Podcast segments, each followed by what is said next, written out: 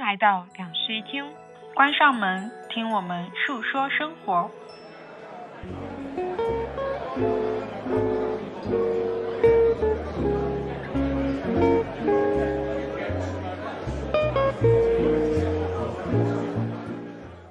好了，我这边开始录了。Hello，我是陈一日。我是 Sunny。哎，我们突然没了开头，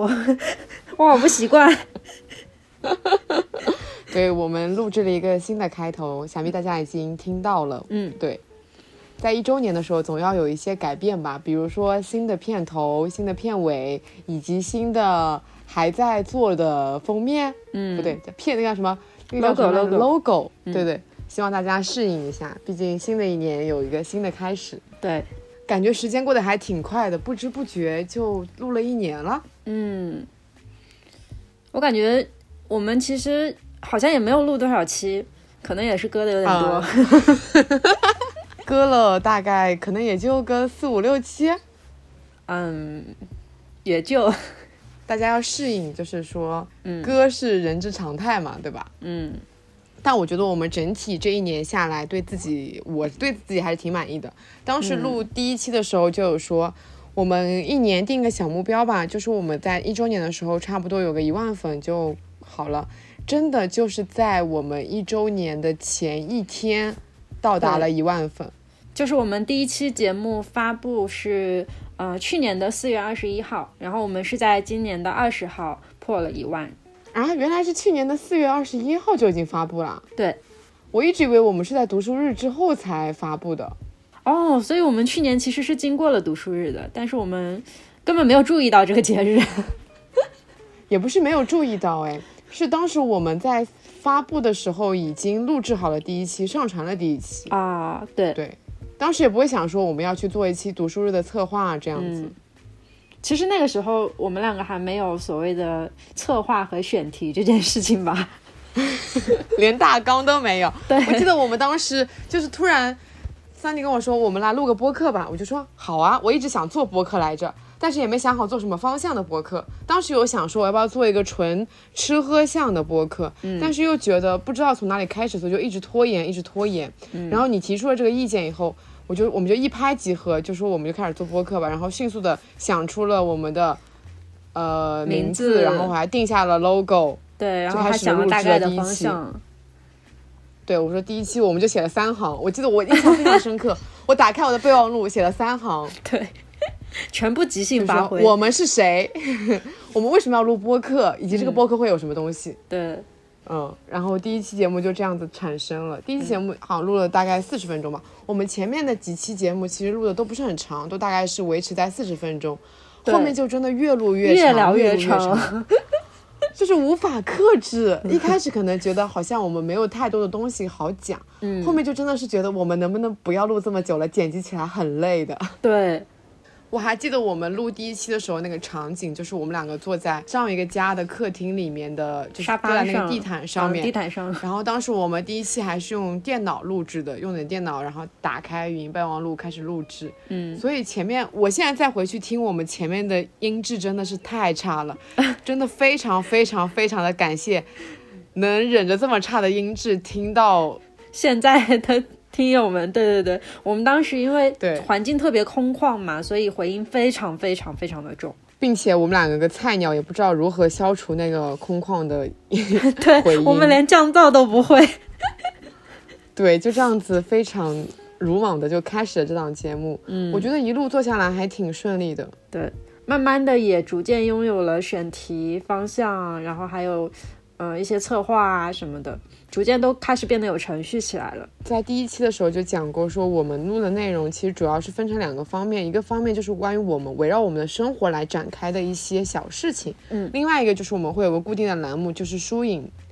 所以这个栏目是我们从头到尾一直在做的。其他所有的系列，包括像四季，然后还有像我们新开的那个假装在系列，全都是在我们慢慢的做，慢慢地做，在这个过程中形成的。对，就不是说一开始我们就定下来了。嗯，我本人是一个非常喜欢做系列的人，我又很喜欢组套装。是的，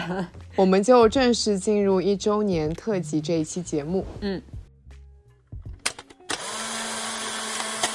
我们不是发了一个公告说，希望大家给我们投稿说，呃，有什么想要问的问题都可以发给我们嘛。嗯，所以我们就陆续收到了一些投稿。呃，这一期的播客我们主要就是会回答这些投稿的问题，其实还蛮多问题的。回答完这些问题，又四十分钟过去了。 对，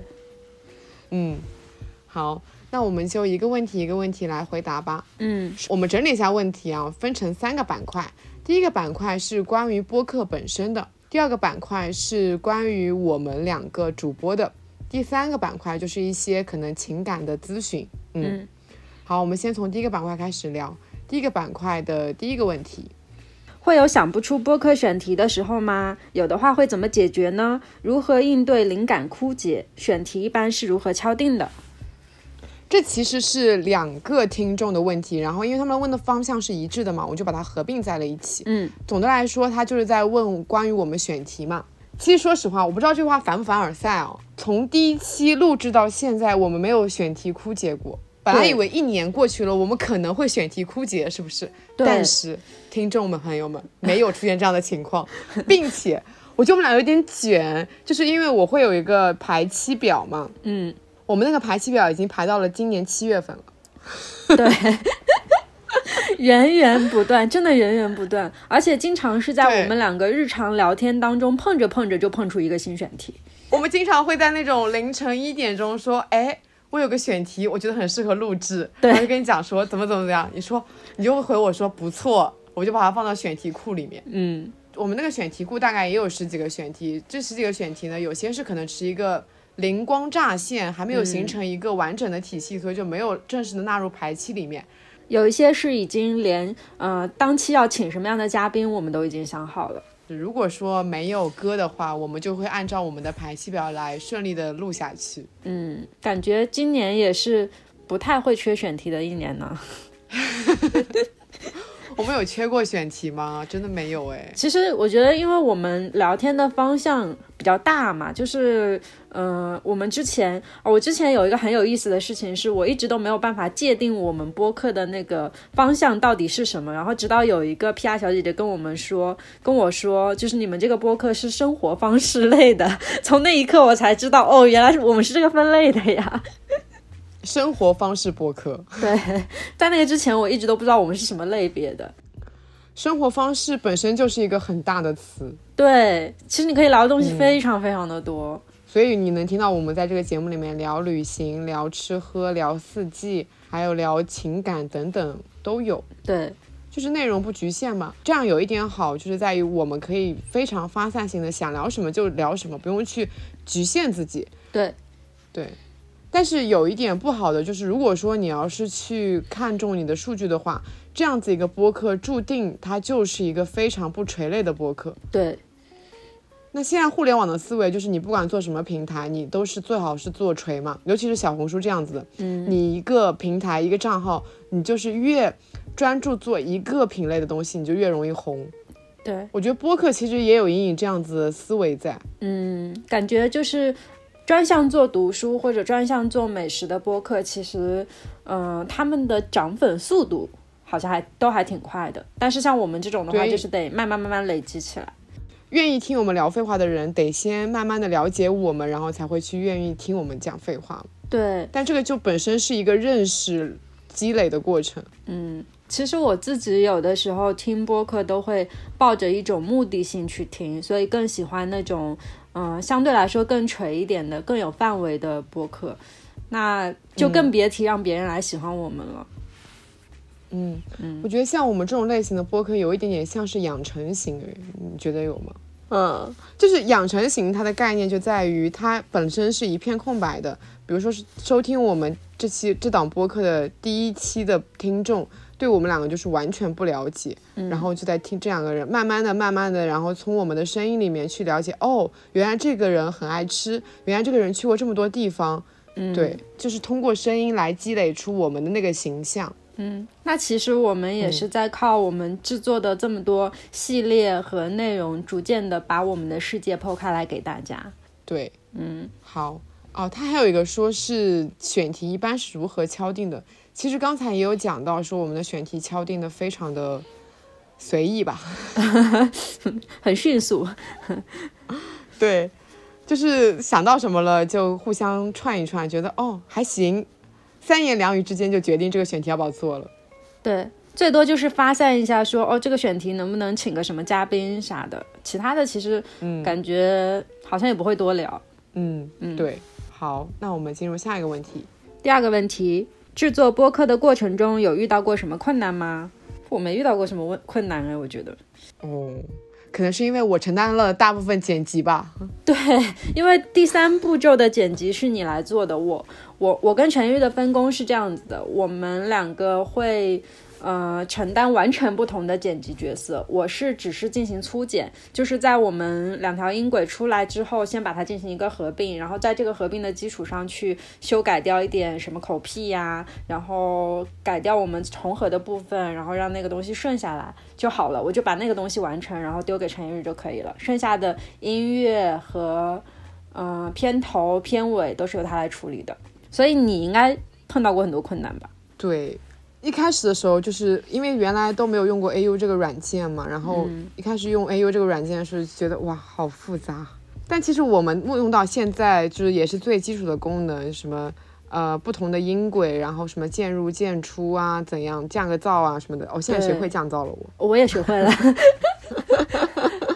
嗯，剪辑播客中，我觉得比较纠结的一点就是在选音乐上。从第一期到现在，每一期都是有一个片头音乐、片尾音乐，还有中间的一个背景音乐的嘛。嗯。然后片头音乐我会选择说能快速抓住人耳朵的那种音乐，所以它的要求就在于你的前面几个音就必须是那种节奏感比较强的。 嗯，然后片尾的音乐，我一般会选择说比较契合这一期主题的音乐。嗯，对，然后中间的背景音乐就是它的要求就是轻柔啊，一般来说是轻音乐。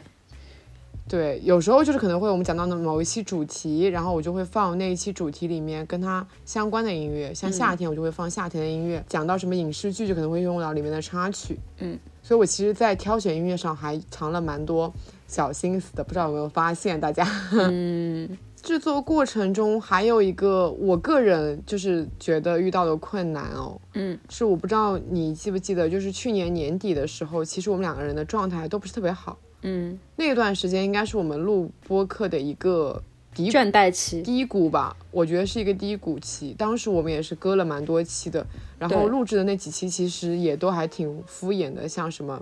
呃，什么休息一下啦，怎样的，嗯，对，对，然后那时候如果说两个人其中某一个人状态不好，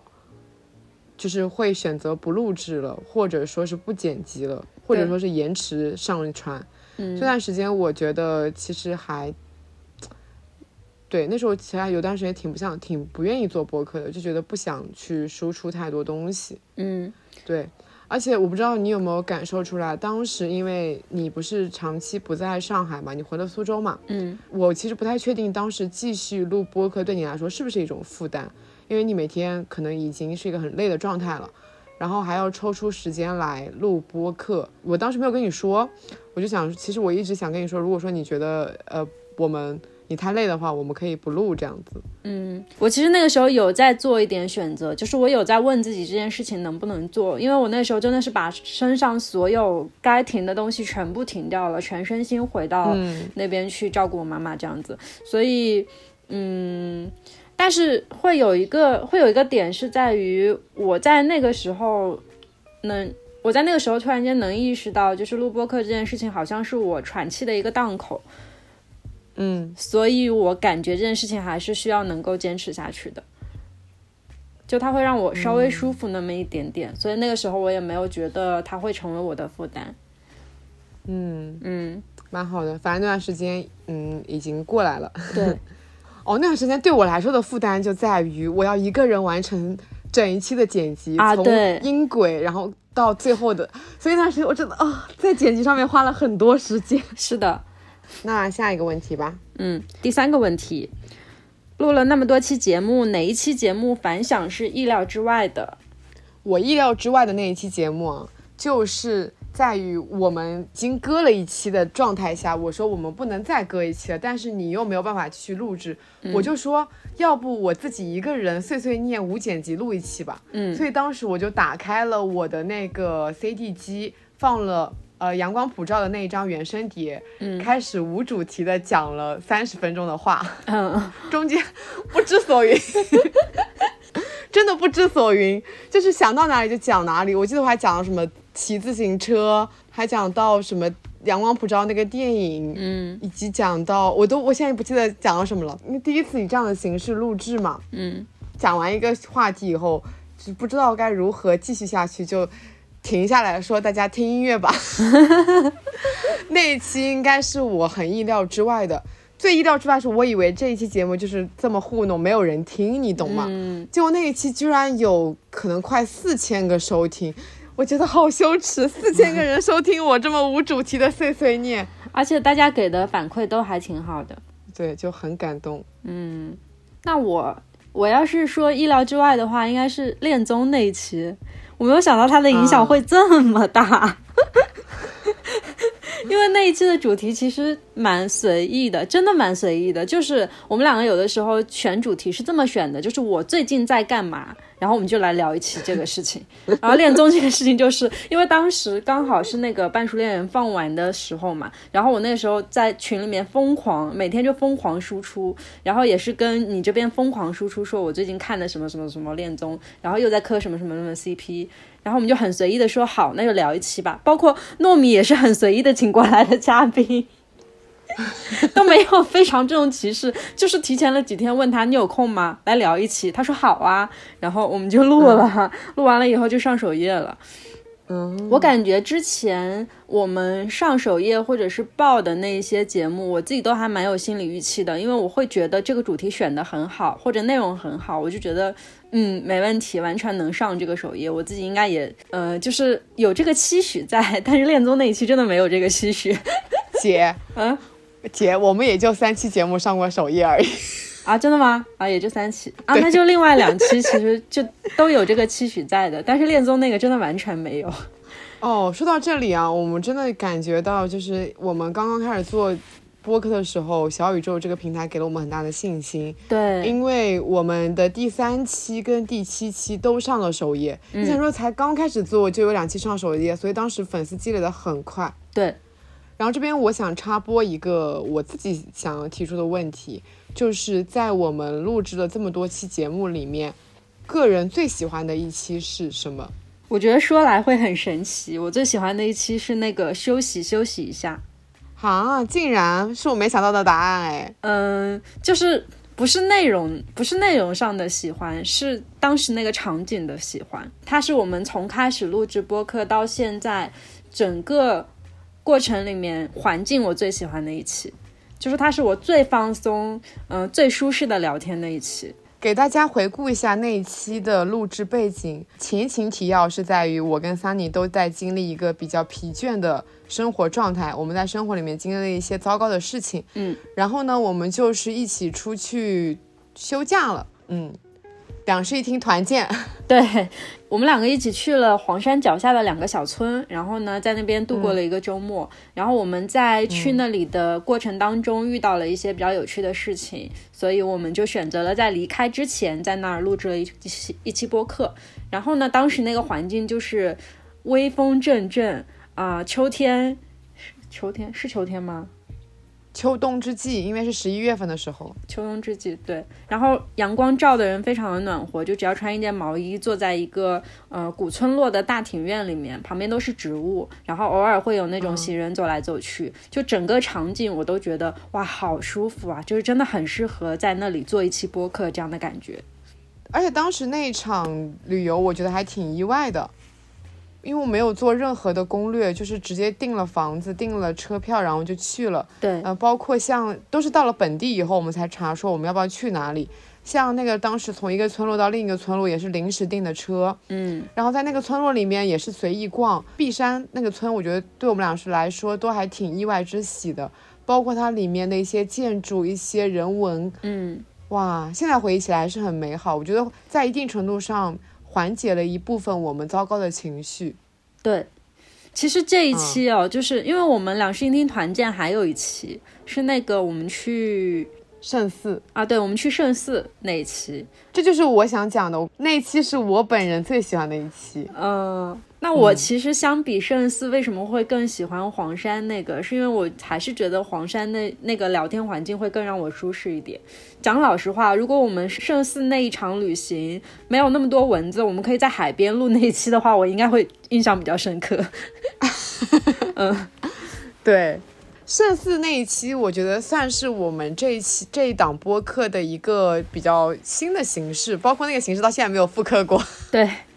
因为太复杂了。有一点像是声音版的 vlog。嗯，哎，发现声音的那个也是 V 开头的，刚好也是 vlog 哎啊，对哦， ，voice 是的，对啊。然后那一期呢，全程我就会时不时的录下一些我们旅途中的声音，就是有点像你想相当于把那个手持的呃摄像机换成了录音录机音，嗯，你会随时的录下你身，就是你在这个旅途中的声音，比如说什么开船的声音，我们讲话的声音，做饭的声音，吃饭的声音，去看海的声音，等等等等。对，对，那期是我可能在所有节目里面会再一次去听的节目，哦，你知道吗？？就是明白其他我会觉得更多的像是在对谈，像是我们两个人在聊天。嗯，我不太会想去回顾我们的某一场聊天，哎，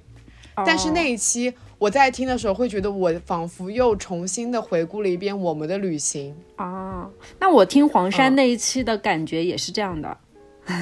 哦，那那一期的标题叫做“一起去看海”嘛，嗯，然后那一期里面很多声音的记录都是非常随意的，哦、然后我就觉得哇，听着那些声音，我觉得又又回到那个场景里面，嗯啊，太美好了， 又想去看海了。嗯，但那一期录制起来真的会有一点点麻烦，因为对你要时不时的去录制，然后后面后期剪辑也非常的麻烦。是的，嗯，说到这里啊，我来公开一个小彩蛋，就是我在剪辑那一期播客的时候用到的音乐，呃，开头的音乐就是跟圣寺有关的，中间有用过一个音乐是。你记不记得当时我们在那个从看看完落日以后回来的那个车上，我突然想，因为当时我们那个不是已经月亮升起来了嘛，嗯，我就说我突然想到一首歌，哦，叫做你你看那个月亮，它照着我们。对对对，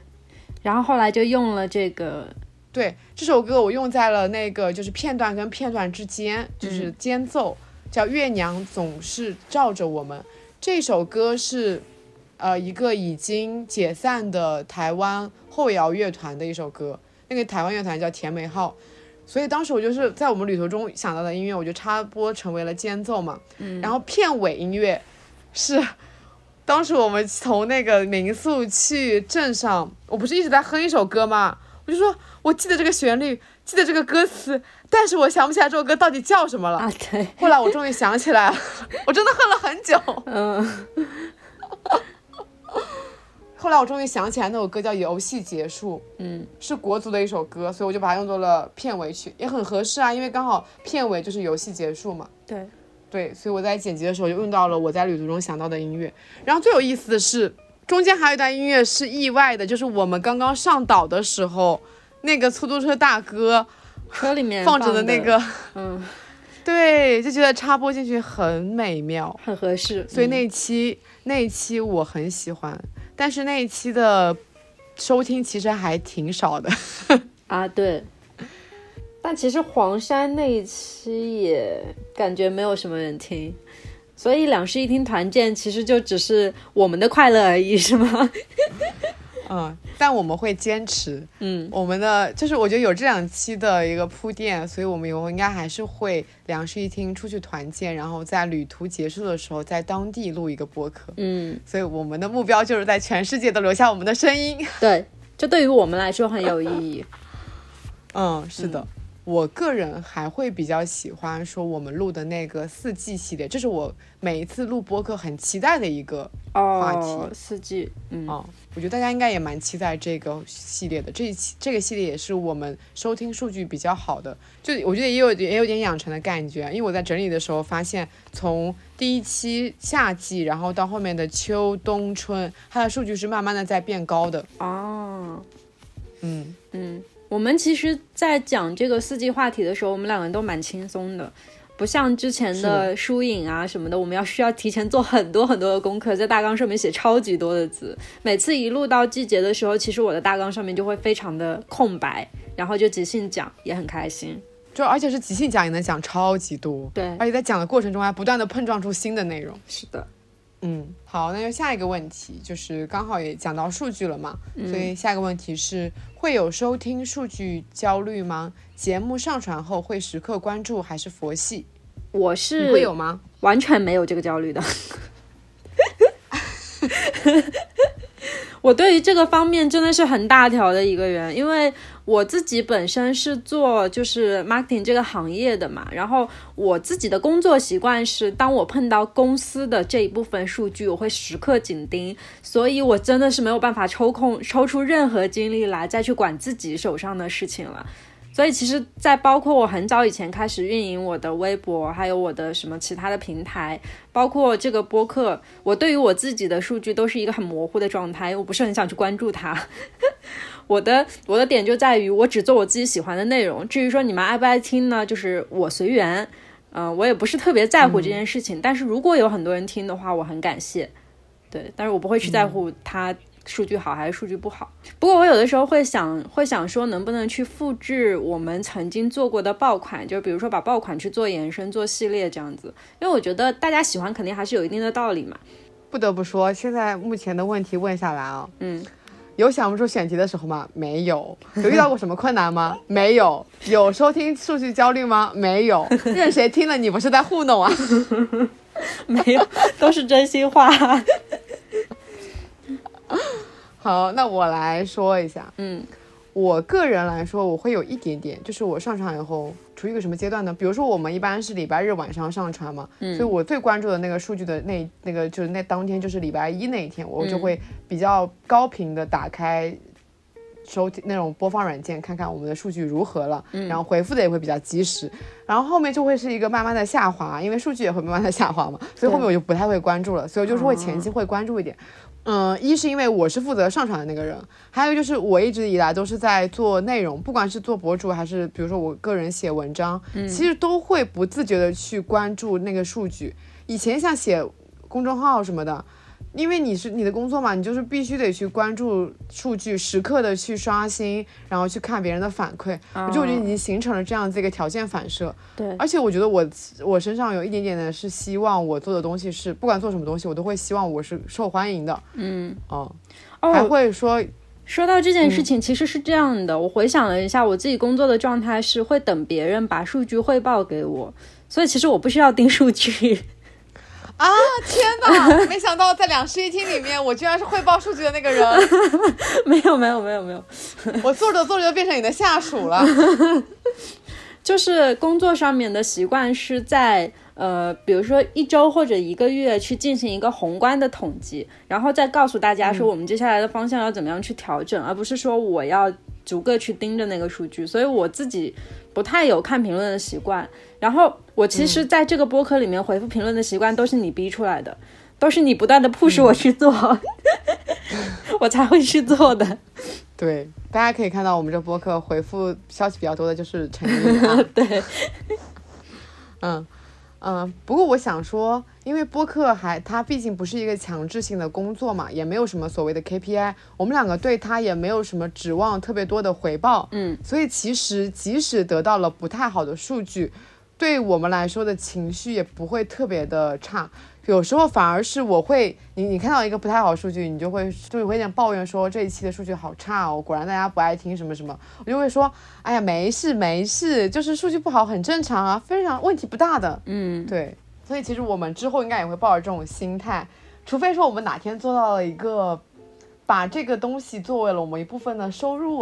啊，来对源不所以得可不能去会考不自虑。觉的大家的感对受的时候，嗯，可能就会去嗯关注这个东西了。是的，其实我们很乐于听到大家的一些呃正面跟负面的反馈，因为负面的反馈能让我们进行一些反思嘛，对，从而下一步啊、也不一定会改啦，就是。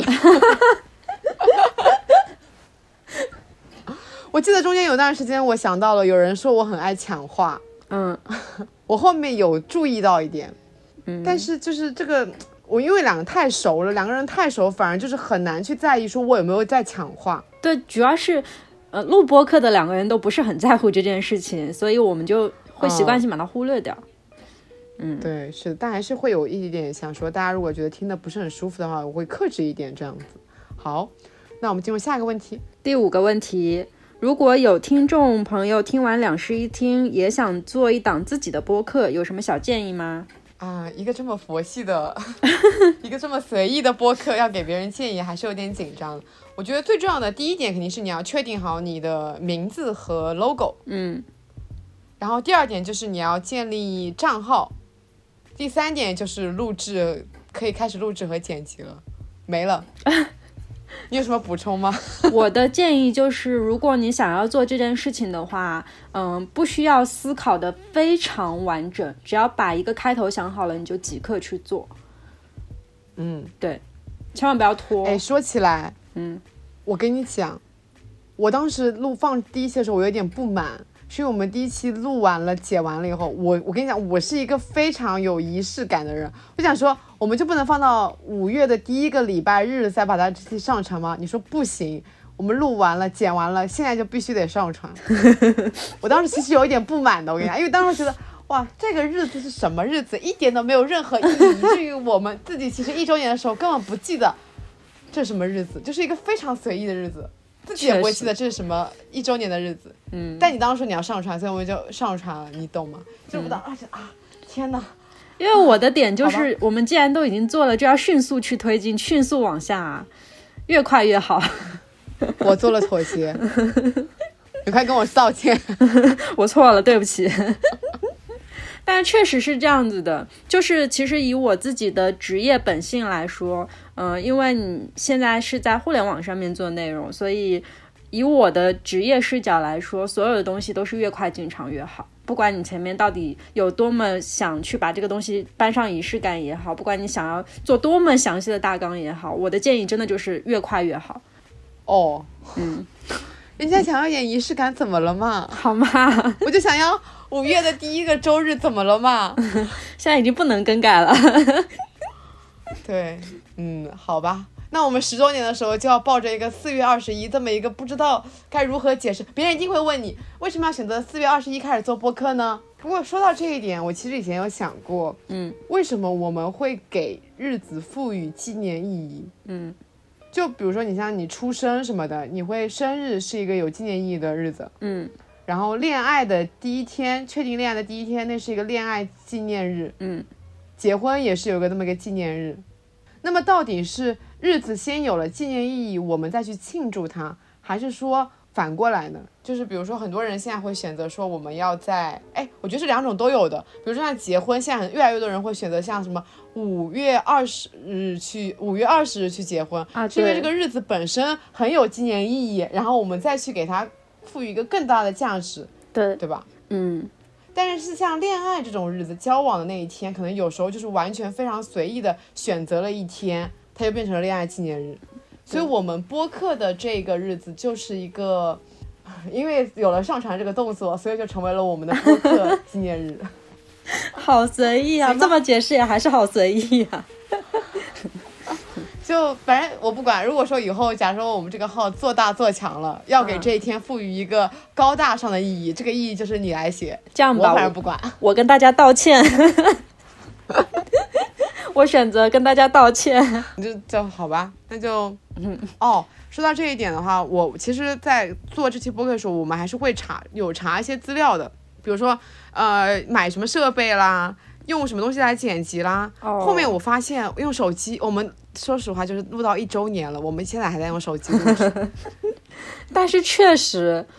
手机真的是很好用的一个东西，而且它可以降噪。我知道，我知道，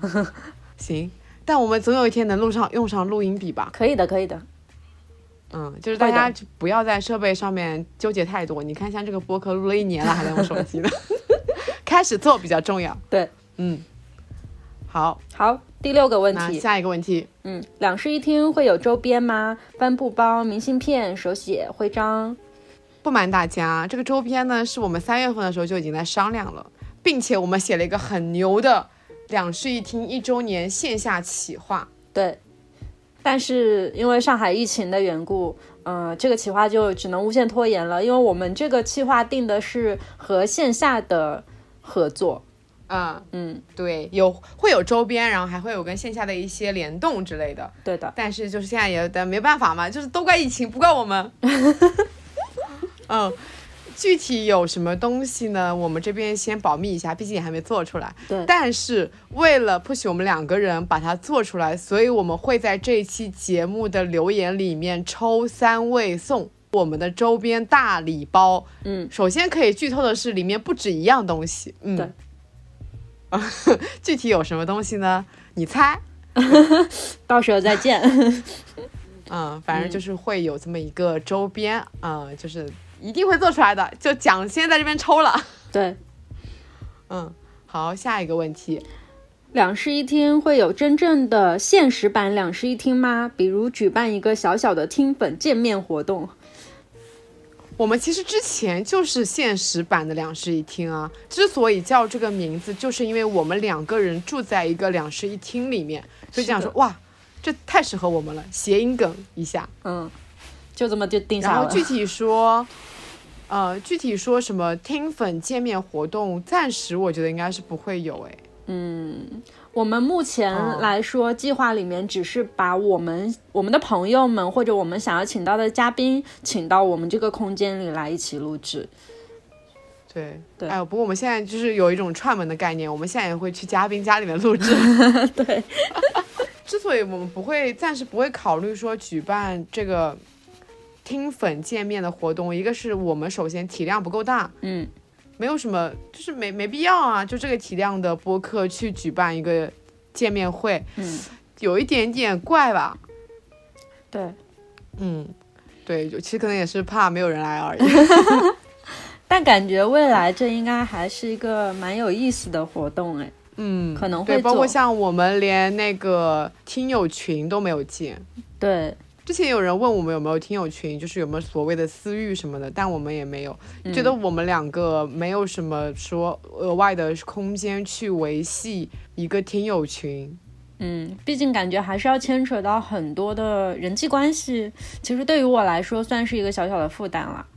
哦，那我倒是没有，嗯，因为我本身社交就已经很累了，嗯嗯，可能也许后面会有吧，但是现在也暂时没有考虑。嗯、嗯对，如果说有考虑了，或者说有落地的计划了，我们会第一时间通知大家的。嗯那下面的问题不是听友发的，然后是我自己想要补充在一周年特辑里面提的。我想聊一聊说录播课给我们带来的影响和变化。嗯。这个问题，我觉得对于我来说变化最大的一点是在输赢那个栏目上。我其实其他的栏目，嗯，都没有什么负担，就是在录制过程整个过程中间，我都不会觉得有什么负担，因为其实就是纯聊天，并且更多是轻松向的聊天，然后也是我曾经经历过的一些事情的集合，或者曾经去过的一些旅行的集合，所以其实它没有什么负担。但是我刚刚开始在录书影的时候，是结结实实感觉我的表达能力是完全就是完全没有办法 cover 到这本书。该输出的东西的，我现在自己再回头去听我们的第一、第二期书影的时候，我会觉得啊，我都在说什么东西啊， 就是这种感觉。然后后面我需要嗯很长的一段时间去，呃，建立我自己重新看书的一个习惯，因为我本人以前看书是一个很随意的状态，就是嗯，我看这本书，我中间也不会去做笔记，然后我也不会去摘抄，甚至我都不会去留意它的一些重点什么的，我都是这本书翻完，OK 就过了。说有一天我可能会在后面的日子当中突然间想起这本书的哪一句话我要用到，我再回到那本书里面再去翻。我以前是这样一个过程，其实效率是非常非常低的，然后就是一个很靠感觉的事情。但是从我们开始做书影之后，因为要去跟大家分享嘛，然后要去呃想这本书的简介到底是什么，它里面的亮点有什么，就是为什么我要给你推荐这本书。当我们在想这个输出的过程中，我们就必须要先去把这本书的东西摸清楚，要把它的内容转变成我的内容，然后再去给大家讲。其实这是一个很困难的过程。然后在去年的这个一年里面，我就一直在克服这个过程。 一直不断的去 push 自己，修改我曾经那种错误的读书方法。然后到现在，我突然间发现哦，就是嗯、呃慢慢的去推荐书的时候，口条会变得顺很多，就是你输出的东西会变得逐渐有逻辑起来，不会是我东讲一句西讲一句，就没有中心什么的。现在讲其实就能完整的把一本书顺下来，也能很好的告诉大家说我到底为什么要让你看这本书。然后我在今年又开始重新拾起我的读书笔记，我是在。大学的时候做过读书笔记，从毕业之后就再也没有碰到过这个东西了。然后到今年再重新做读书笔记的时候，我本来以为会是一个很困难的事情，可是就是因为这个去年一年的积累那个过程，让我把这件事情变得非常的简单。所以它其实是一个就一箭多雕的一个 一个事情，对于我来说其实是一个特别、特别特别好的改变。嗯嗯嗯，说到这个书影嘛，我觉得就是听众的改变也挺直观的。我们当时，我们我觉得可能也是因为我们本身有进步吧。就前面的几期书影，说实话，我们从来没有讲过这种方面的，肯定是讲的非常的糟糕的，以至于我现在我觉得我我我不敢去回顾，我不想，我不敢再去听 我之前到底讲了什么东西，会觉得很羞赧。对，所以就是你你能明显的感觉到，后面我们再讲书影了，能也能得到更多大家的一些反馈。从一个侧面来说，其实也是我们讲的越来越好了，大家得到的反馈也会越来越多。前面就是我们讲书影这个栏目都是非常冷门，没有什么人听这个节目，也没有什么人留言的。嗯，我感觉就是我自己的感觉，是我们前面在聊的过程当中，就是我从以现在的我再回过头去听节目，我是听不下去的，就是没有办法听完，所以我们那时候完播率应该很低。但是再往后的过程当中，其实我们。呃，做大纲的时候也会很认真，然后读书的那个过程也会变得跟以前不太一样，所以传达的东西肯定就完全不一样了。对，而且这个书影的变化也是在于，原来我们是两个人共读一本书，嗯，然后我们去共同的分析这一本书，现在就变成了我们两个人各自呃保持自己的阅读和观影习惯，我看我的影视剧，然后你看你的书，然后我们合并在一个月底做一个当月的书影剧的一个总结，对，我觉得这样的形式会更适合我们。嗯。然后录播课给我带来的一个影响和变化，我是觉得你有没有发现哦？自从我们开始录播课以后，我们两个人的关系好像变得更加亲密了。哦，是的，就是原来其实我们也是住在一个屋檐下，但是我觉得我们原来好像不会有这么多的全方面的分享我们彼此的生活。嗯，自从开始录播课以后，真的是事无巨细，什么东西 都在给彼此分享。我感觉就是每天讲垃圾话讲的最多的一个对 象就是你。对，就是真的是从大事到小事，呃，不管对方有没有回应，就是我们俩经常处于那种我我我讲完了以后你没有回应，然后你继续讲你的，然后你发给我，对， 对，就是变成了一个这样的状态。真的，所以录播课会让本身是好朋友的关系的一个一对人会变得越来越亲密。嗯，同理来看，一对情侣开始录播课，他们俩的关系是不是会也会变得更加亲密呢？我不知道哎，不知道是不是有耶可这个可能性啊。但是我会觉得，就是我跟你的沟通越来越多了，就是也是因为沟通越来越多，所以我们的选题就是没有枯竭过。嗯，好，我还有一个变化和影响是，就是因为开始录播课以后，我就又开始重新 开始玩极客了。哦，然后也是因为重新开始玩极客，就认识了很多播客圈的主播。嗯，你有没有觉得，就是因为做播客是一个不停讲话的过程嘛？所以其实我觉得这个会有帮助，说我在日常中要去面对一些必须谈话的场景，我会输出的更加流畅了，会不需要打哦草稿就可以在那边对。胡说。啊，我们两个有一个很大的进步是，这个是在我初检过程当中能够感觉到的，我们两个的口癖真的变得少了很多很多。真的吗？可是我嗯还是觉得，就是我会，我会不停的讲，然后我觉得就是，你已经这些少了词非常多了，你不知道前面的那些期你有多离谱。 对不起、啊对不起。OK，以后肯定口癖会越来越少的。嗯嗯，好，下一个问题就是未来会想要做什么节目？我们刚才其实有聊到嘛，有一件事情是我们很想要坚持去做的，就是我们想去不同的城市里录播客。我其实最开始，我感觉其实最开始我们没有刻意说想要去做这种旅行播客的那个概念，但是到后来逐渐，就是我在去跟你分享我很多曾经去过的地方的时候，比如说像应该你你印象很深的布拉格和冰岛的时候，你后面都会跟我讲说，希望你有朝一日可以带我去，然后我们在那里录一期播客，所以它逐渐就成为了我们这个线当中的某一个支点。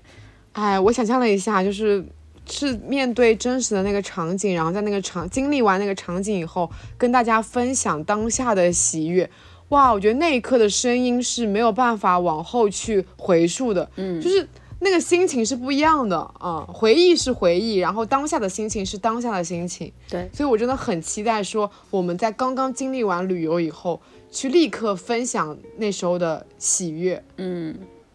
哇，我我所以我觉得我们应该会就是会坚持做去不同的城市团建，然后录制播客。嗯，我觉得这个、这件事情对于我来说，真的其实不是说听众喜不喜欢听，而真的是因为我们喜欢，我们觉得快乐，所以才想去做这件事情。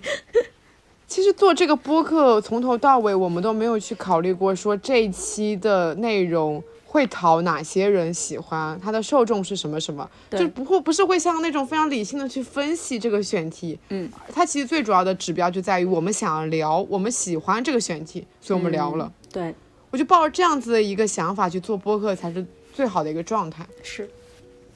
嗯，然后还有未来想做的是，我们其实喊了蛮久了，也许今年会开始做的，嗯，因为我个人很喜欢村上春树，嗯嗯，然后呢，我还在我的新家里面专门给村上春树搭建了一个呃书柜，对，读书角，村上春树角，嗯嗯，然后今年也有重读村上春树的计划，所以可能会在播客里面聊一个村上宇宙，啊、但具体还没想好要怎么实施。嗯嗯。那我这边的话，我之前我们之前私底下有悄悄的说过，可能会聊《甄嬛传》，因为我到今年已经是第六遍重温这部剧了。对嗯我好像只看我只看过一遍，不是好像，我是真的只看过一遍。嗯，我感觉我应该可以从各种不同的角度去深度分析这一部剧里面出现的各种情节和人物， 所以我们可能会挑一个时间段，也是把它当成一个甄嬛宇宙这样子来聊。对，但这两个选题很难聊的原因，是因为村上春树要去梳理它非常难，嗯，而《甄嬛传》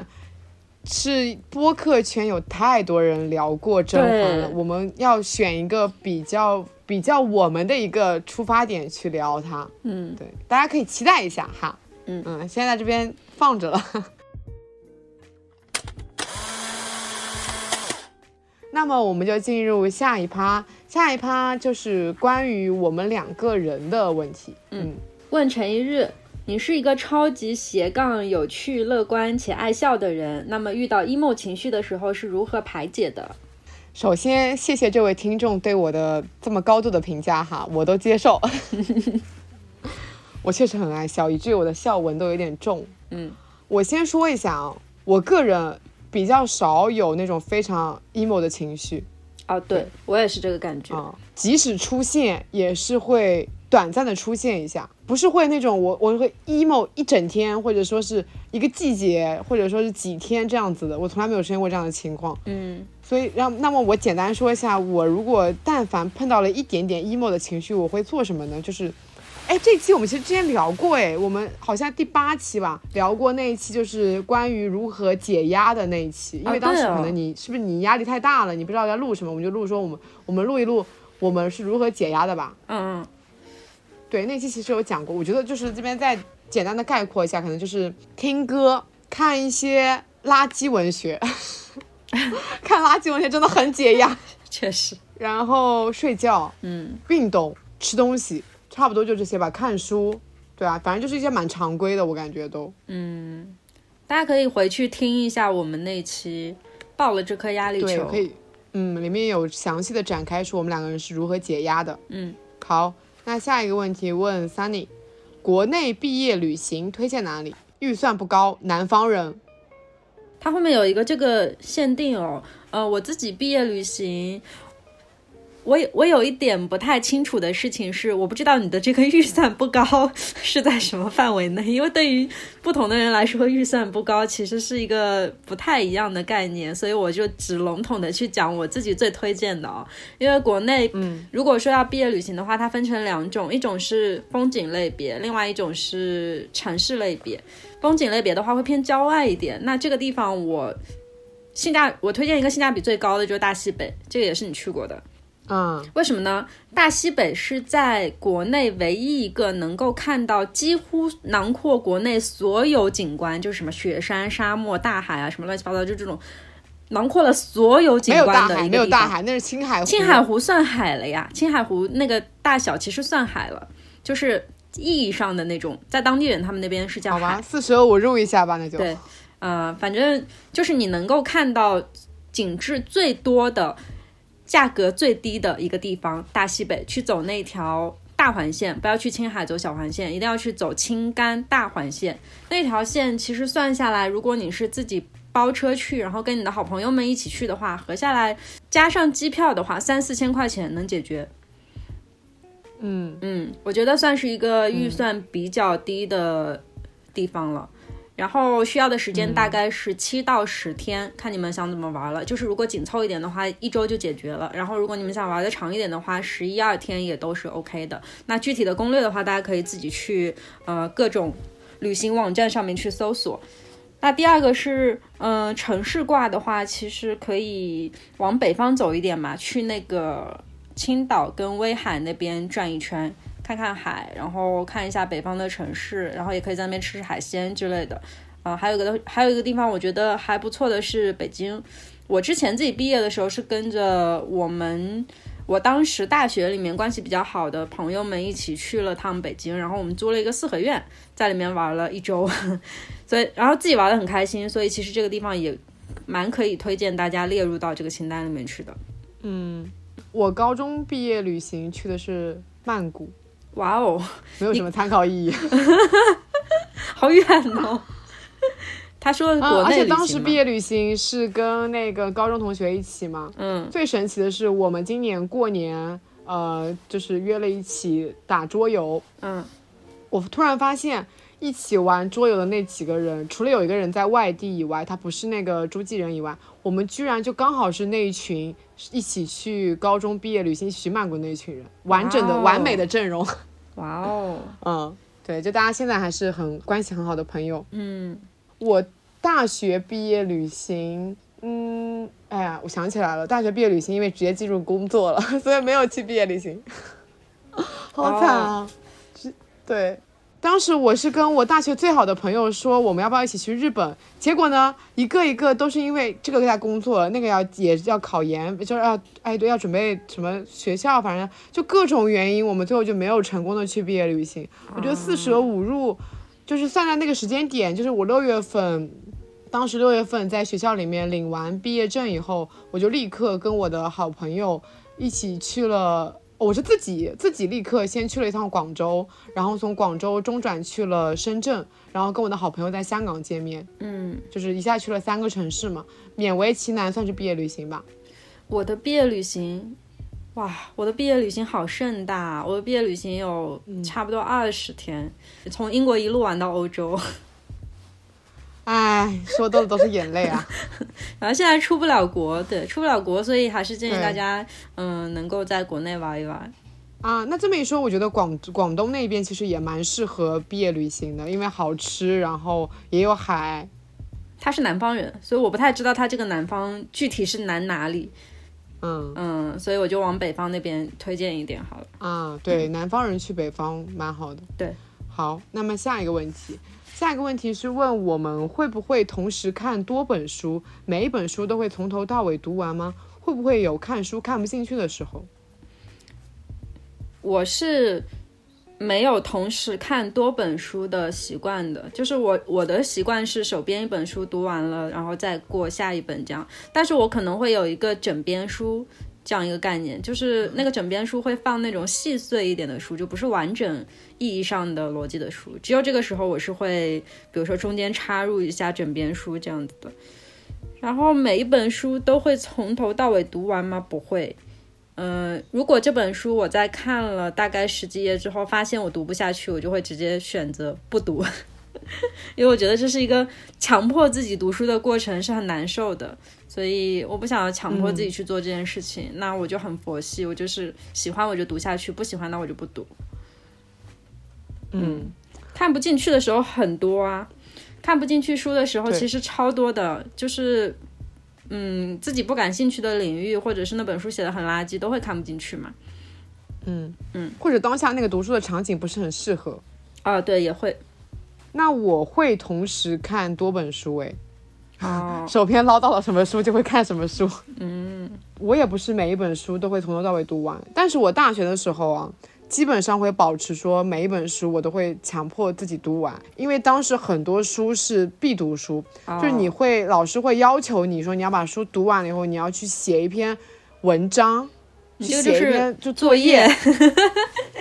所以就没有办法。当时其实很多书我是不喜欢的，像我记得像那个什么，哎，我都有现在有点想不起来，像那个什么红红岩。哎，红岩就嗯叫红岩，就那种很革命的书，我是真的读不下去， 但是得读完。然后没有当时因为办法嗯整个寝室里面都要一起读嘛，所以就是每个人互相的激励彼此说啊，加油，读完。哦，毕业以后就没有这种情况了，就读不下去的书就放弃呗，对啊不要读了。嗯， 不要强迫自己，生活已经这么苦了，不要强迫自己干这么多不喜欢的事情。对，好，下一个问题，解封之后想做的第一件事是想吃肯德基，对对对对，我第一件事就是想吃炸鸡和汉堡， 我快要疯了，因为有些小区已经开始团肯德基这种麦当劳什么的，我们小区嗯不可能的。我们也不但我让今天进自己炸了个炸了个醋肉跟那个五香卷，四舍五入当代餐了吧？啊、我是弄到了一些冷冻的半成品，然后放到空气炸锅里，也好心酸啊。 就是四舍五入，但是都比不过肯德基， 对，肯德基太好吃了。哎，我觉得这位听友在问这个问题的时候，应该没有想到是这么肤浅的回答吧？ 哦，那我后面我后面还写了三个，嗯，得到了我解封的消息，我就会立刻去联系我朋友，我说我们要订机票、订酒店，然后时间的话，应该大概率会在解封后往后推，大概十五到二十天去订那个机票的日子。嗯，因为这个疫情啊，我已经有大概错过了两场我本身我旅游计划里面的两场旅游，嗯，就是本来可能到五月五一那个假期，我已经是经历过两场旅游的一个状态了，但现在一场都没有。嗯，所以我应该会立刻去订机票跟酒店。然后我还写了说我要去烫发跟染发。之前我不是那个封之前我就跟你说我要去烫个头发、染个头发嘛。哦，哎，对，所以我解封以后应该会去迎接我的新发型。我是除了这件事情之外啊，其他所有的事情会推向一件事，因为我们，我，哎，我们去年是不是第二期节目就录了我恋爱的消息啊？是吗？第二期。啊、对，遇见龙卷风或成为龙卷风，对，所以我的恋爱一周年要到 了。哦，对，我们后面还有一件很重要的事情是要去过这个周年纪念日。给你鼓个掌吧！想必你们的周年纪念日应该也是个很随意的日子吧？嗯， 确实， 没有。我跟你讲啊，我们周年日是《王者荣耀》的五五开黑节之后的那一个凌晨。那么是五月六号吗？对，五月六号是因为我们在玩完游戏之后的凌晨确定在一起的，所 以，哦，所以这个节日好吧其实也不是很普通了，它毕竟是个对吧游戏界的节日。好，嗯那么五月份即将迎来我的失恋半周年， 啊。嗯我们即将也会有一期这样的话题，大家敬请期 待。天哪，我要聊失恋，嗯，哎，好，还有一件事情是我们当时，哎，看到了诺比的那条微博，所以就说我们解封以后能不能立刻杀安排一去个周他末去家糯米家？嗯，吃他个片甲不 留。对，没错，嗯，这应该是我们解封以后立刻会去做的事情，因为嗯他家在嵊州嘛，很近，就对直接选个周末去就好了。嗯。下一个问题就是让我非常的难办，它是让我的猫猫在旁边喵一会儿嘛，哇就我家这猫太其难实了不是非常喜欢叫，嗯，它现在虽然在我旁边啊，来小蛮小蛮不要跑，它跑了。他跑了，好吧，不仅不喵还跑了，那这个问题就跳过吧。哦，对，我们的那个新的片头里面，大家仔细听，它是一个开门声，然后它会有一声猫叫，那个猫叫就是我的小埋的叫声哦，是我千辛万苦追着它跑录制的那么一声宝贵的声音。嗯，我几乎能想象那个画面。好，下一个问题是，你们家里面绝对不能缺少什么？除去冰箱、电视机这种常见的功能产品，你有什么我吗？我家里不能缺少的东西，游戏机，对，游戏机没了。 我觉得别的东西我都可以断舍离断掉哦，还有那那波书吧，可能就是书和游戏这两个，就是别的可能你让我断断舍离，我都是能舍得的，但是这这个不行，我是啥？电脑对我来说很重要。我觉得食物，哦，我家真的没有缺过食物，嗯，像咖啡和茶这种是我生活很必要的东西，我没有断过，嗯，算是必需品吧。然后我觉得家里面得有相机，就是如果按电子产品来说，对我来说最重要的应该就是相机跟电脑。嗯，其他的好像也没有特别大的必需品哎，还有啥？没有吧？那我们进入下一趴吧。嗯，下一趴是我们收到了很多女生的情感咨询，嗯，但是呢，这一块我们不会在这一期节目里面非常非常展开来讲。嗯、不过我们会把你们的一些问题，可能就是会变成我们的一个选题，然后针对这个问题之后专门录一期节目来展开聊聊。嗯好，我们来先来说一下我们收到的一些情感类的问题吧。嗯，第一个问题是，想像周围的女孩子一样被很多人喜欢，想像她们一样自信、落落大方，可是我就是做不到，我该怎么办呢？这个问题我觉得我非常有发言权。你非常有发言权，哦对，因为这个问题是我困扰小时候的我的问题，就至少是困扰，我觉得是在上大学之前的我那个问题。但是在后来成长的整个历程里面，我发现我得到这个问题的解答跟我曾经想象的完全不一样。就我小的时候也会觉得说，因为我内向，我不善于表达自己，所以没有人喜欢我。我会去这么思考。但是在我成长的整个后面的历程当中，我会逐渐的发现，别人喜欢我不是因为我像别人什么什么，就是我身上不需要去拥有别人要有的人，或者是优秀的人要有的品质，他们也会喜欢我。所以你这个问题最好的解答是。总有一个人会出来爱你的本身，而不是爱你身上带的这些品质。你不需要去像别人，你只需要去做好你自己就可以了。 你要知道，世界上有自信、落落大方的女孩，但也有非常内向，然后很害羞的女孩。你如果是一个本身很内向和害羞的女孩，你不要去改变你自己啊！有人爱这样子的你啊。对，对啊。我觉得他这一点最大的问题就在于，你他不知道自己想要成为什么样的人，嗯他会因为自己是一个内向的人而感到非常的自卑，我觉得没有必要诶。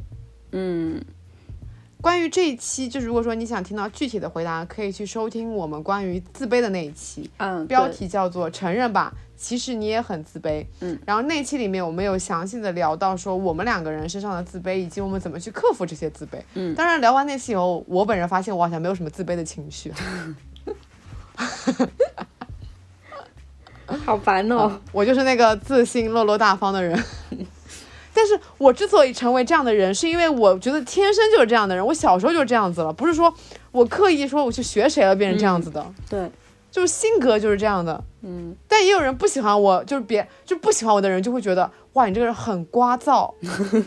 就觉得你这个人为什么这么的吵闹，然后为什么这么的嗯、呃张扬，就是也有人不喜欢这样的我啊，对啊，就你没有必要讨所有人的喜欢，对，嗯。一定会有人喜欢你的，一定会有人。如果如果没有人喜欢你的话，你要相信两室一厅两位主播喜欢你。嗯对、我喜欢我们所有的听友们。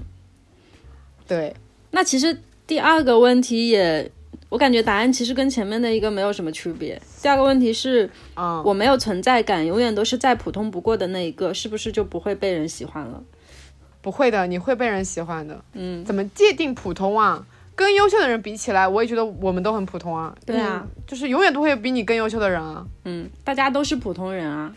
是啊，就怎么样叫不普通呢？那跟谷爱凌比起来，我们都挺普通的。对，我猜测啊，这个女生应该就是一个，嗯，像就像你小时候那样子，就是比较内向啊。不，你现在也算吧，比较内向的人。嗯，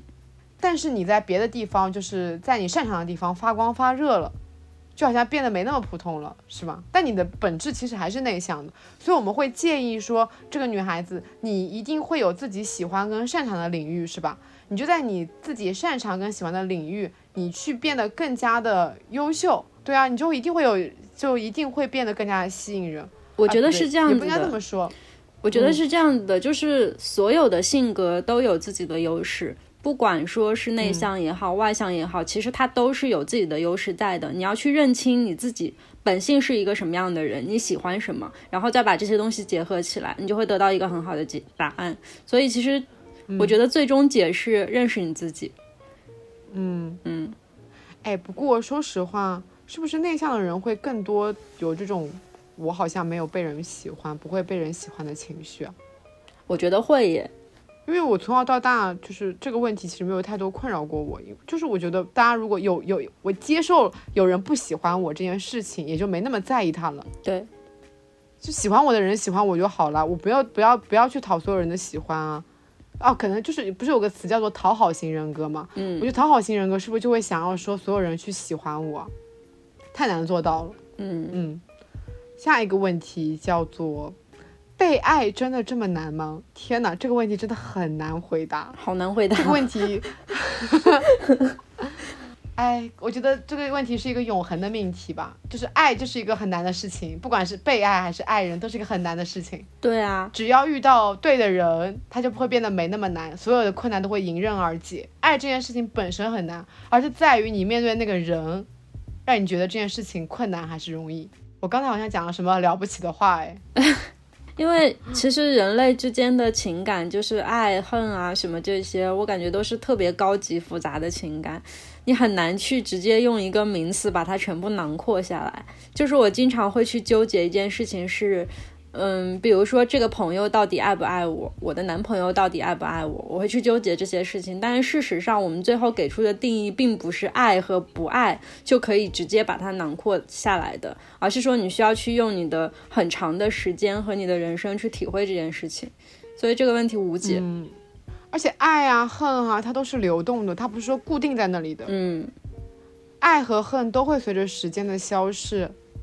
而增长或者减少。嗯，嗯，就是被爱真的没有那么困难哎，就是只是只要找对人就没有那么困难。对，哎，当然，至于找对人这件事情也是非常漫长的问题。有些人四五十岁的时候，五六十岁的时候，都依然在恋爱啊。对啊人嘛，要永远活在恋爱里面，挺好的。好，下一个问题，关于友情该怎样去选择，成年之后该怎么样交友？我跟你讲，我真的是收到了，就是日常里面也会收到很多朋友问我们关于如何交友这样的问题。然后呢，嗯针对这个问题，我们之后也会专门讲一期。嗯，对对我们其实之前已经有聊过一期相关话题了。对对，就是那个叫我什么自来闭，着我社恐，我社恐，但我全世界都有朋友。啊，对那那期里面有讲到怎么样去交朋友，对，对那一期的结论其实可以简单跟大家分享一下，就是你去找你自己喜欢的事情，然后在你热爱的事情里面会形成一个你的社交圈，就是认识人这件事情是自然而然去扩张的，而不是说我要刻意去怎么样。嗯，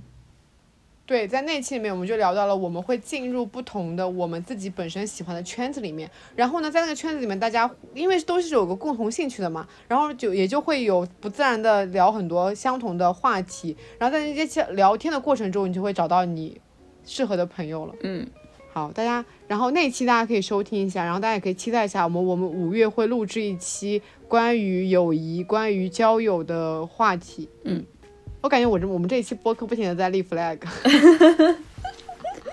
好，下一个问题是想听给大学生的一些分享和建议，这个真的是我们能给的吗？哇，感觉自己责责任重大，突然。 主要嗯是因为我们两个大学也没怎么，对我们两个都不是那种很正统的好学生。嗯，嗯， 对啊，对我唯一能够给到的建议是，尽可能的去任用你的时间做你自己喜欢的事情吧，因为大学那个阶段，其实目前来说，我自己看来是我人生当中最轻松、最没有压力的四年。就是在这个四年里面，我根本不需要去想我后面要做什么，我前面做错了什么，就是所有的这些事情我都放下了。当然，我觉得现在的孩子可能会更卷一点，就是他们会去想说我毕业以后要有什么工作什么的。我当时完全没有想这个，我那时候满心思扑在我现在想要做什么事情，我人生当中还有哪些遗憾没有解决，我要去把它解决掉。所以我的大学四年过得很丰富，很精彩。对，我觉得这一点是没有错的，就是大学那个四年，你不要去给自己太多的负担，嗯，你尽可能的去享受你最有可能是你最后的校园时光，对不管是去恋爱还是去旅游等等都可以，就是你最重要的核心就是你要去享受，嗯，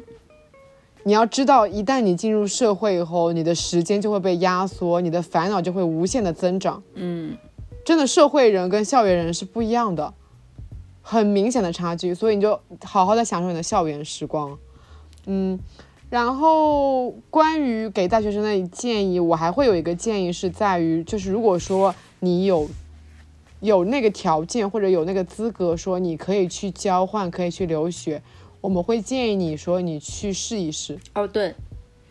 去不同的城市，去不同的国家，都建议你去试一试，嗯，会对你的人生有很大的影响和变化、改变。对，而且我觉得像，特别是像留学，就是你去到一个完全不同的异域环境当中，它会对你的眼界和曾经形成的观念。造成一个不小的冲击，然后你在那个冲击上面可能会形成你自己全新的人格。我是属于那个在大学里面几乎没有过实习经验的人，后面工作也都还挺顺利的。嗯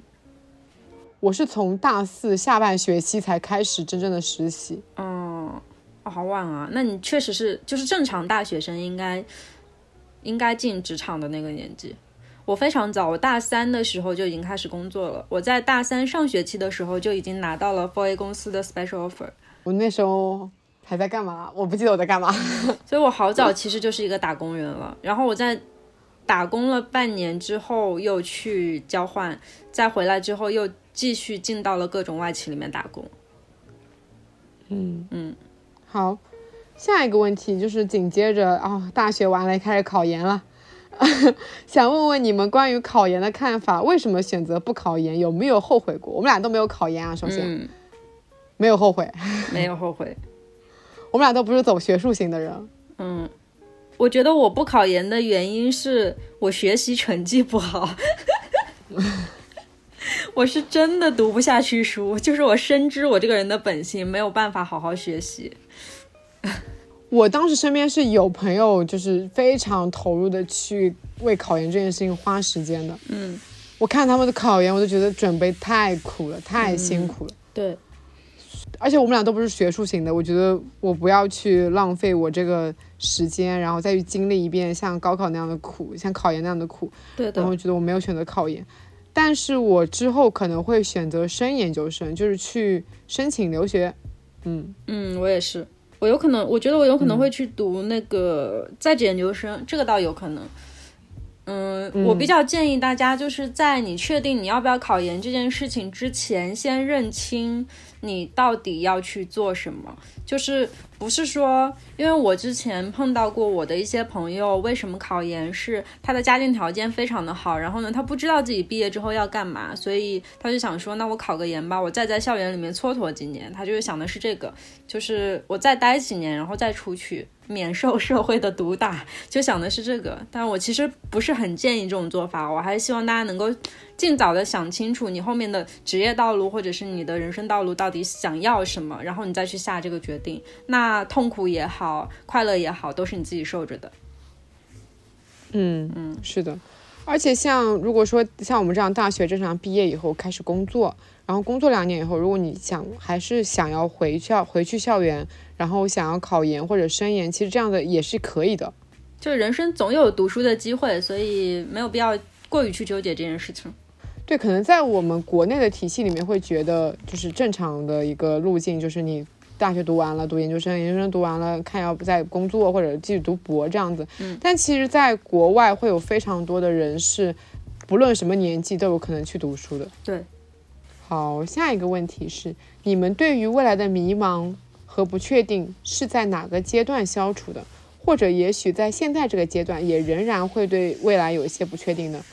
我不确定。我也不确定。嗯嗯，我觉得我们两个人都是那种不太对自己未来去设限的人。就是在我跟陈一日目前为止，我们所有的交流里面，呃，我们不会去涉及到我希望我自己定居在哪一个城市，或者是我希望我后面几年要干什么干什么这种。就是我们两个始终都是存疑，但是如果我们确定了某一件事情，就会去给它列一个计划，然后去推进。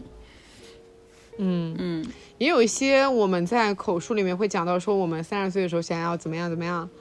但我觉得保持着对未来的不确定，其实还挺好的吧。就是因为就因为有着对未来的不确定，所以才有更多的可能性啊。嗯。计划永远赶不上变化，你要去拥抱那些变化，就是才能在变化来临的时候不至于这么手忙脚乱。而且我可以告诉大家一件事情，就是，嗯、我其实算是我觉得毕业之后，因为进入到一个，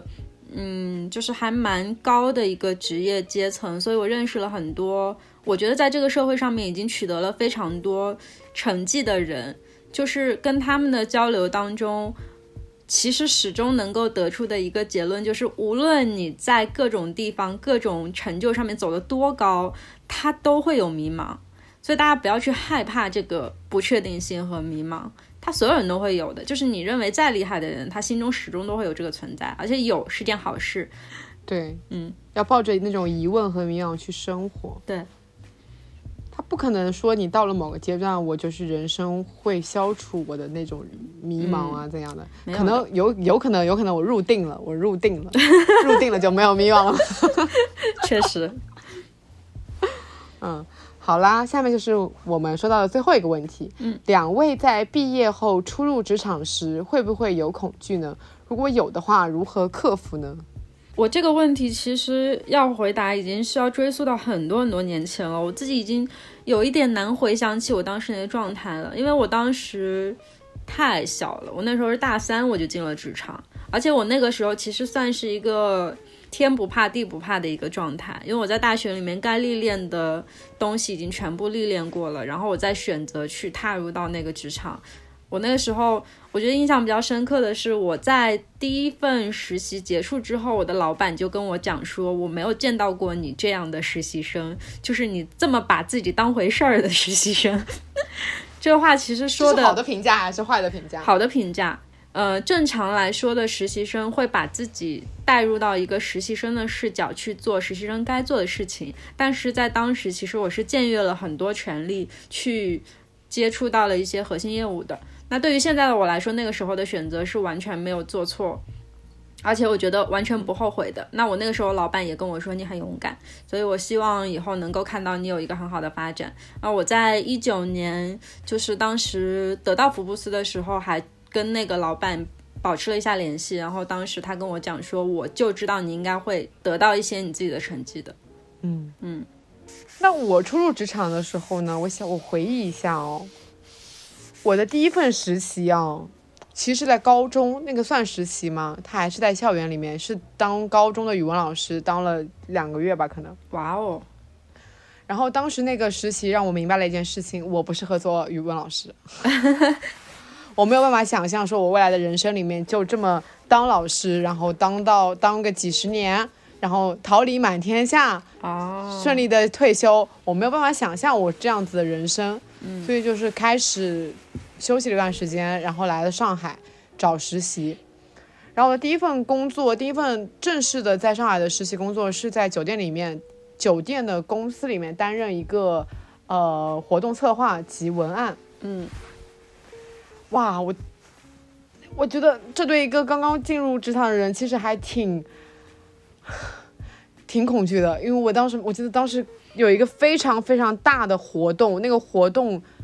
触及的人非常多，然后哦所以我那时候每天加班，加班到九晚上的九点，晚上的十点，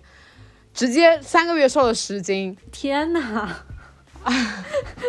但那段那段实习经历对我来说，整个人成长很大，就是你会能你能感觉到你在公司里面的一个位置，你就你而且你能接触到非常多优秀的设计师，嗯，然后那种人脉什么积累都还蛮有蛮有帮助的，嗯。但是我觉得我自己不是很适合那份工作，承受不了这么大的压力，嗯，对我没有办法接受，我每天说我加班加班到九点十点，没有任何自己的个人空间，我是没有办法接受的。嗯，我觉得那时候的工作有点像是在广告公司，然后你要给策划，你要写文案，你要校对，然后你要去活动现场，你要去现场盯人，然后盯整个流程等等等等，非常多事情，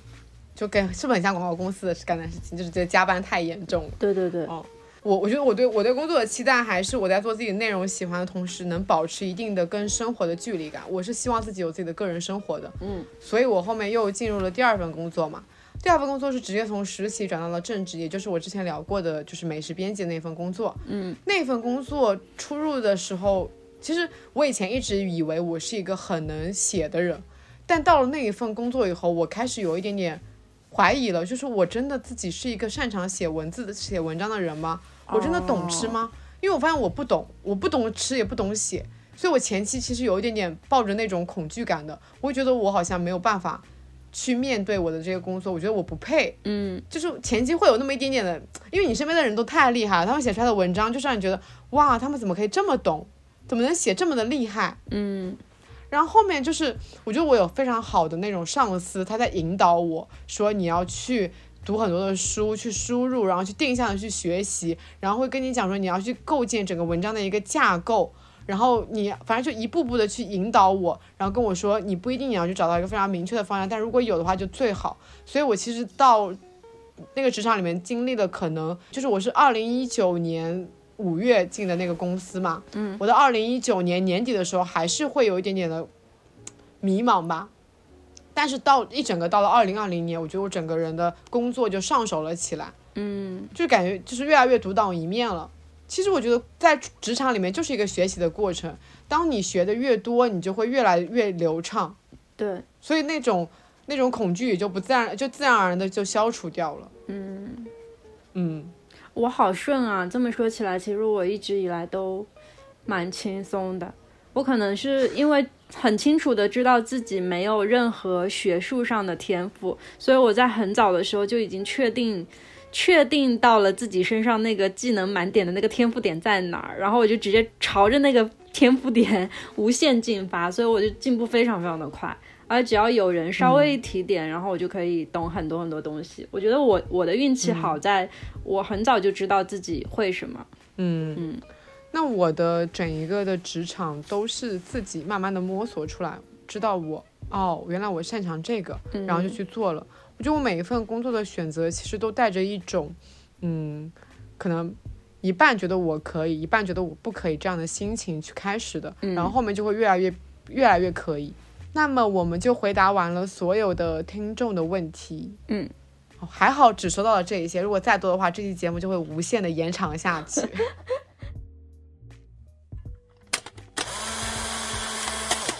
那么关于一周年，好像就讲到这儿啦。嗯，哎，还是挺时间还是挺快的，做这个播客，哎，真好。那时候就是前两天我们不是刚好到了那个一万粉嘛，嗯，那一刻的心情，你就说已经很多年没有过，就是这种盯着数据然后看那个想要截图的那种心情了。对，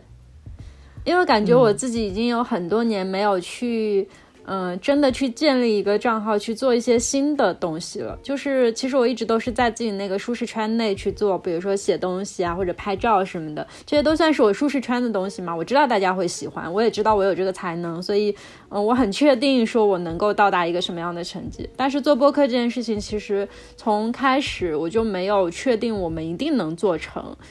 就是我最开始的设想，其实这个这个事情说起来还挺有意思的。最开始我跟陈玉说我们要做播客，其实是想干嘛呢？想挣钱。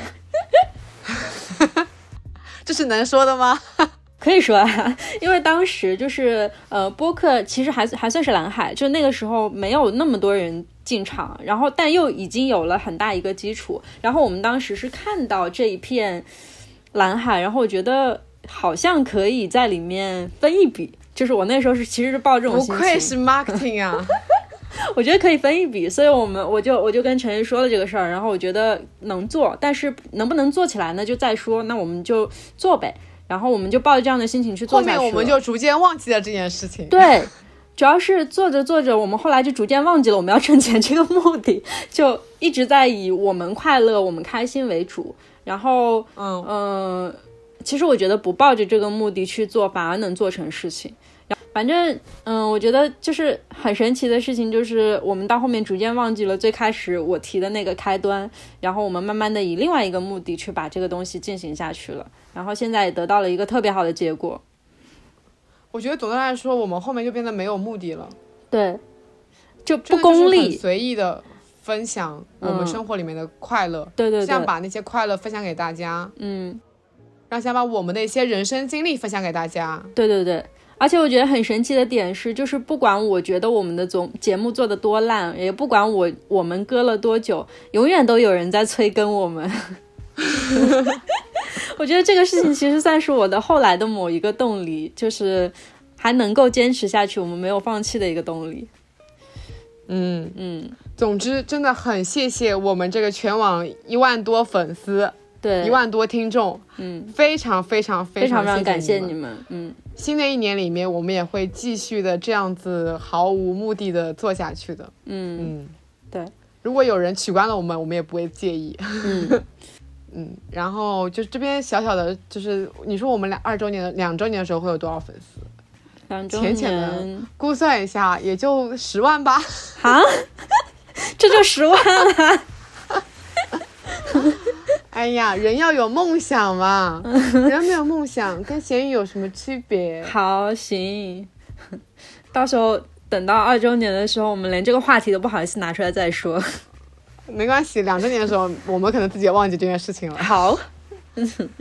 嗯嗯，第一期的标题叫做“录播课是一个克服羞耻的过程”。嗯，说实话哦，在这一年里面，我还没有完完全全的克服关于开口说话这件事情的羞耻。嗯，嗯比如说我就是我会跟我朋友一起出去旅游嘛，嗯当我朋友当着我的面打开了我们播客开始收听的时候，我听到我自己的声音从他手机里面发出来的时候，会起鸡皮疙瘩。我说你不要再放了，你能不能暂停放过我。我没有办法让别人当着我的面放我的声音。我说你听我现场版不就好了吗？而且前两天不是你还跟我讲说，就是在文化有限听到我们那一趴的时候，你听到自己的声音还是会虎躯一震。啊，就是就是因为我们我我们那个时间段大概是在两个小时的时候嘛，嗯然后就是听着听着，我在那儿一边做饭，在那边切东西，然后听到那个我的声音啊，什么？ 嗯，好陌生又好熟悉的声音，这是谁？这是我吗？ 这还是会忍不住咯噔一下。嗯然后就是我，我一般我的习惯就是剪辑完以后上传这个节目，我几乎不会去回听了。上传就是这个关这个播客就结束了哈，我不会去听嗯，我很少会去回听。我是会在上传之后听一下你放的音乐，就片头片尾听一下，中间偶尔听一下就结束了。我不会听，我就就还是有一点点，就是受不太受得了自己的声音。哦，哎，这么说的话，我完全没有恐惧哎，因为我之前跟我的朋友，跟我一个就是久别重逢的朋友，两个人喝酒的时候，我跟他说了这档子事情，然后他当着我的面打开了播客，听了一小段，我完全没有觉得任何羞耻，我还很自豪。啊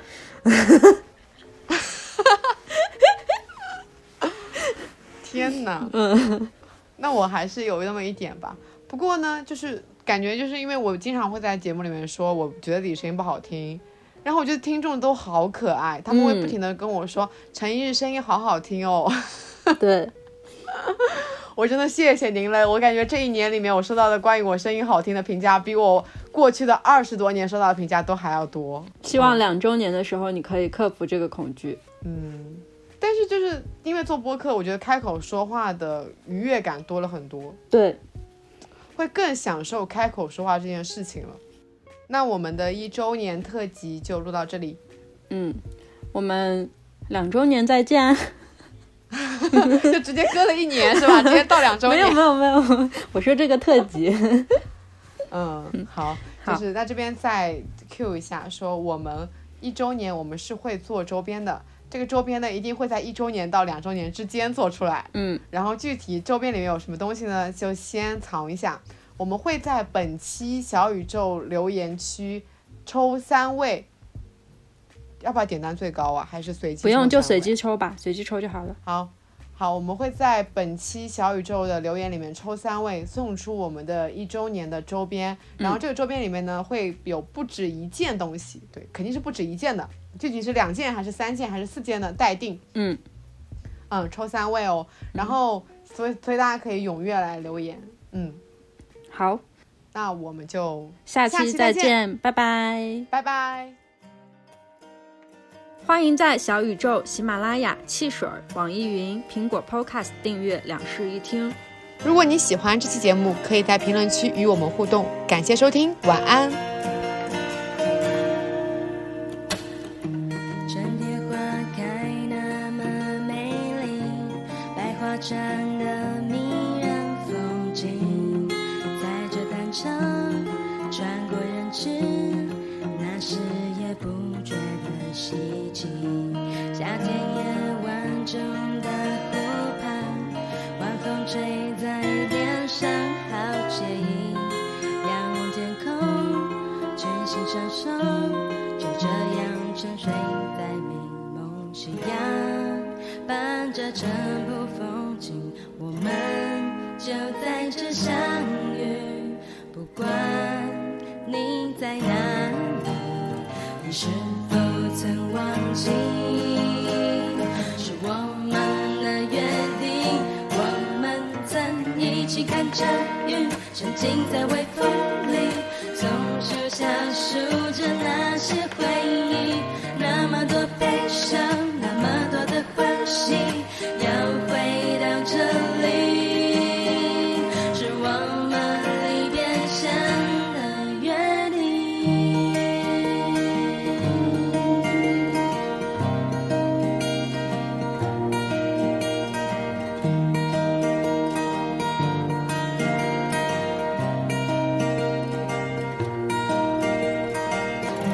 秋天对着落叶草坪，钟声回响在角落里，凉凉的秋意，浓浓的记忆，是众大人共同的美丽。冬季少年坡上行云，赤裸裸迷蒙着无情。忘了带伞的那个下午，在大雨中狂奔是极夕阳，伴着晨雾风景，我们就在这相遇。不管你在哪里，你是否曾忘记？是我们的约定，我们曾一起看着云，沉浸在微风里，松树下数着那些回忆，那么多悲伤，那么多的欢喜，要回到这里，是我们的约定，我们曾一起看着云，沉浸在微风里。松树下数着那些回忆，那么多悲伤，那么多的欢喜，要回到这里，是我们